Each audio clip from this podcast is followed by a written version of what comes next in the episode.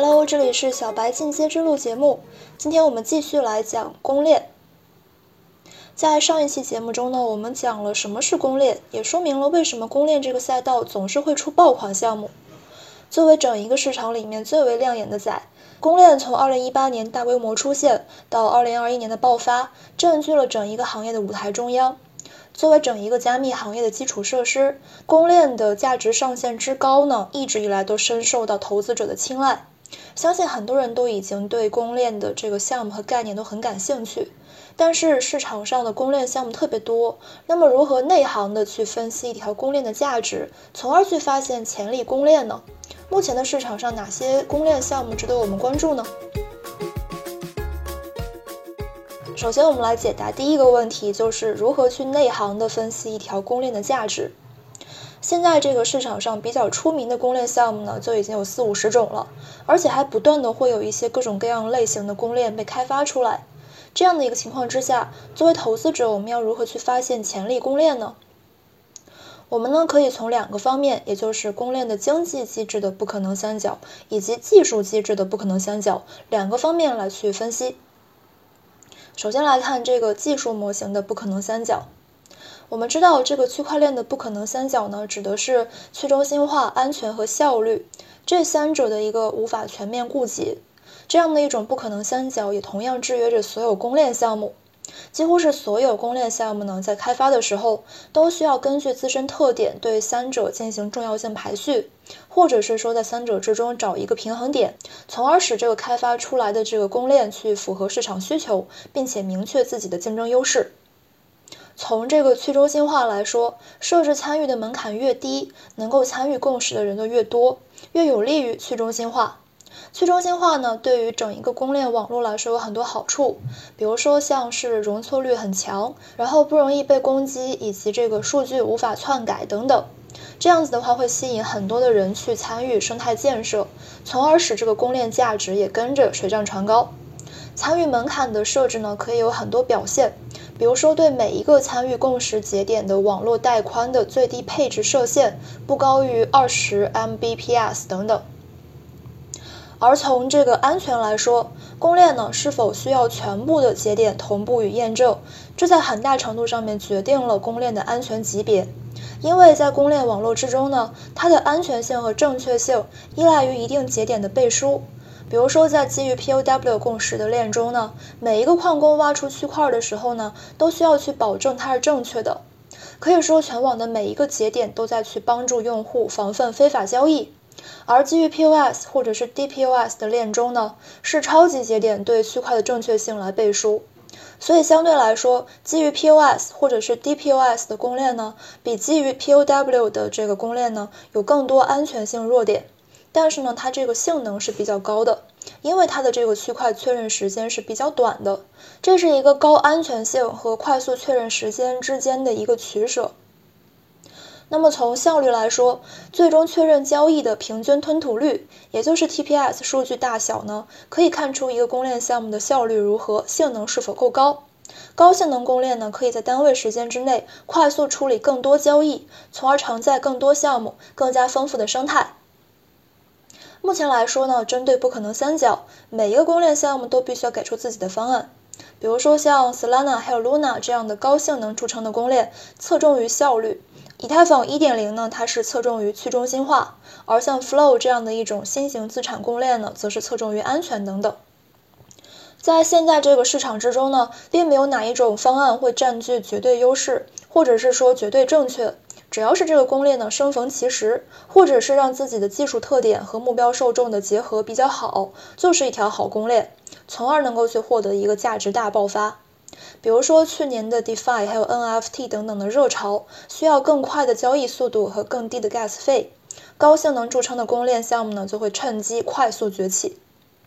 如果你后续看到有公链项目声称自己高 TPS，而且可以无限扩展的时候，那么就需要再看一下它是放弃了哪一个角呢？而它所声称的这个点是否会符合目前市场的需求？而它放弃的点会不会对它未来要做的事情产生致命影响呢？通过这样子去比对的话，就会发现这个项目是不是靠谱，以及未来会不会爆发等等的可能。第二个方面呢，就是我们来去看一下它的这个经济机制的不可能三角。公链项目经济机制设计的不可能三角呢，分别是公平性、成长性、盈利能力。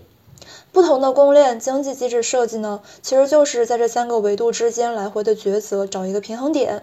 然后呢，时间和规模都会去放大这些微小区别，从而去影响到一个公链的项目的发展速度和上限。我们先从这个公平性来说，公平性呢，指的是不同参与者是否有同样机会或几率参与主网代币的发行和分配，是否有一部分人他们是有特权的。这些参与者呢，包括了像矿工、早期投资者，还有核心团队开发者、后期投资者，他们之间参与这个代币的发行和分配是不是公平？虽然说公平呢是一个很主观的事情，也很难去获得一种绝对的公平。但是呢，作为公链项目，如果说能够把挖矿、持有、投票、治理等多个维度的机制设计的比较的公平和合理，那么对于社群建设以及用户还有潜在用户的这个吸引呢，是有很大作用的。这都是一个公链项目能否成功的关键因素。而第二个方面，从这个成长性来说，公链项目的价值提升呢，主要是两个路径。第一个就是靠自身清晰的价值锚定和生态建设来提升价值，而第二个呢是靠大环境，也就是超级牛市的价值溢出。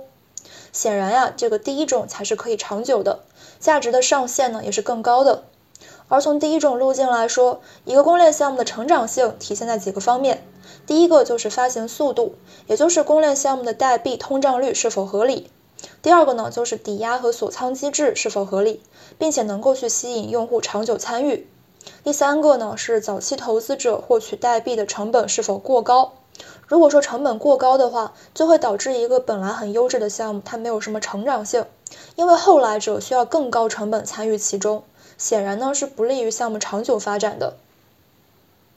而从第三个方面，也就是盈利能力来说，团队的盈利呢是其最为重要的内涵。手段就包括了像区块抽税、早期投资者投资、预挖、治理、捐赠、自己做矿池、还有矿机、超级节点等等。团队呢需要去养活自己，还要对投资人去负责，就不得不把团队如何去盈利放在一个很重的位置。但是呢，作为公链经济机制的设计者，如果说太过于去看重团队盈利，就会抑制用户和合作伙伴的收益，从而造成了一种无人参与的尴尬境地。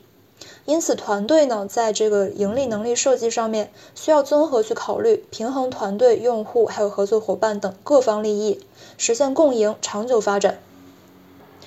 跟这个技术不可能三角一样，几乎任何一个公链项目在去设计自己的经济机制的时候呢，都只能够占到上述三角中的至多两角。经济机制的设计呢，不仅仅体现了项目团队在价值观方面的取舍。更主要的是能够直观看出项目后续发展的侧重点以及重要的发展节点。最后，我们需要强调，区块链整一个行业都还处在一个出生的混沌状态，公链项目也是如此。因此呢，会有很多很多非理性因素。作为参与者，我们还是要有自己的独立思考。如果你想进群和我们交流，你可以加我的微信：幺三幺五幺三幺七四零八。在行业早期，公链项目呢将会成为毫无疑问的主角，他们的成熟和发展将会在很大程度上决定整一个行业的发展和成熟。那么在之后的市场之中，可能会有更多的公链项目被开发，并且获得认可。那么我们目前来看，有哪些项目值得关注呢？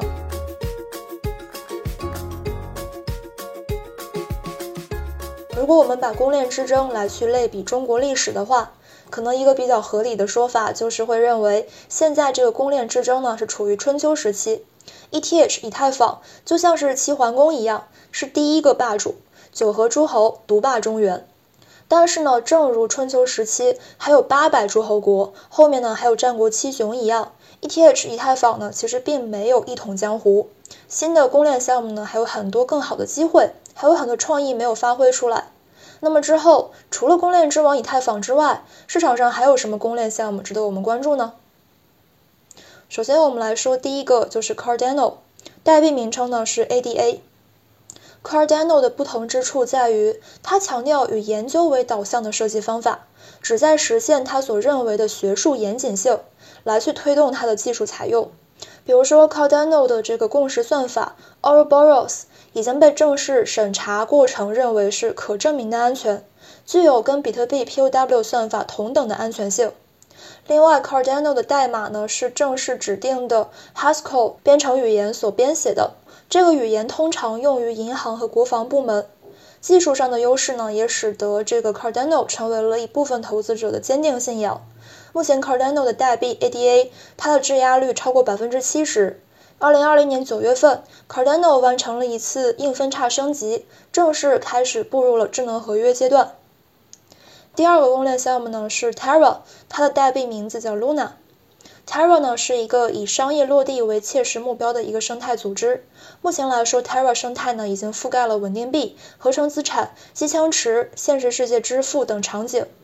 Terra 的玩法呢就是稳定币加 DeFi，它是以稳定币为核心，通过与多元化的 DeFi 产品，将这个稳定币跟现实世界相连接，实现真正意义上的商业落地。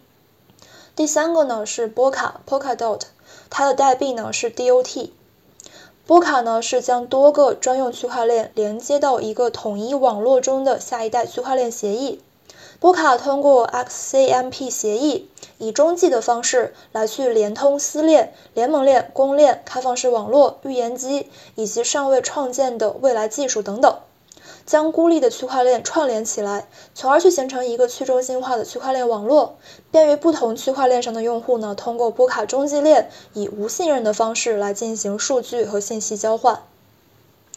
下一个呢是 Solana，它代币呢叫做 SOL。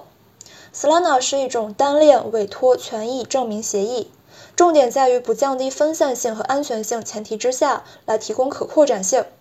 作为一个以高 TPS、高扩展性著称的公链，Solana 的目标呢是在没有数据分区的情况之下，在 1GB 网络上面实现高达每秒钟71万的交易量。目前来看，在这个 TVL 超过100亿美元的公链之中呢，只有 Solana 是不跟以太坊兼容的。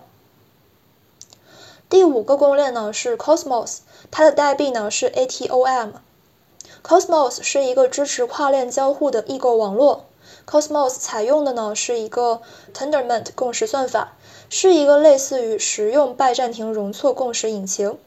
具有高性能、一致性等特点。而且呢，在非常严格的分叉责任制保证之下，能够去防止怀有恶意的参与者做出不当操作。作为跨链双雄之一，Cosmos 的愿景呢就是打破区块链之间的阻碍，创造一个区块链互联网，成为各种各样实际使用场景的优先选择平台。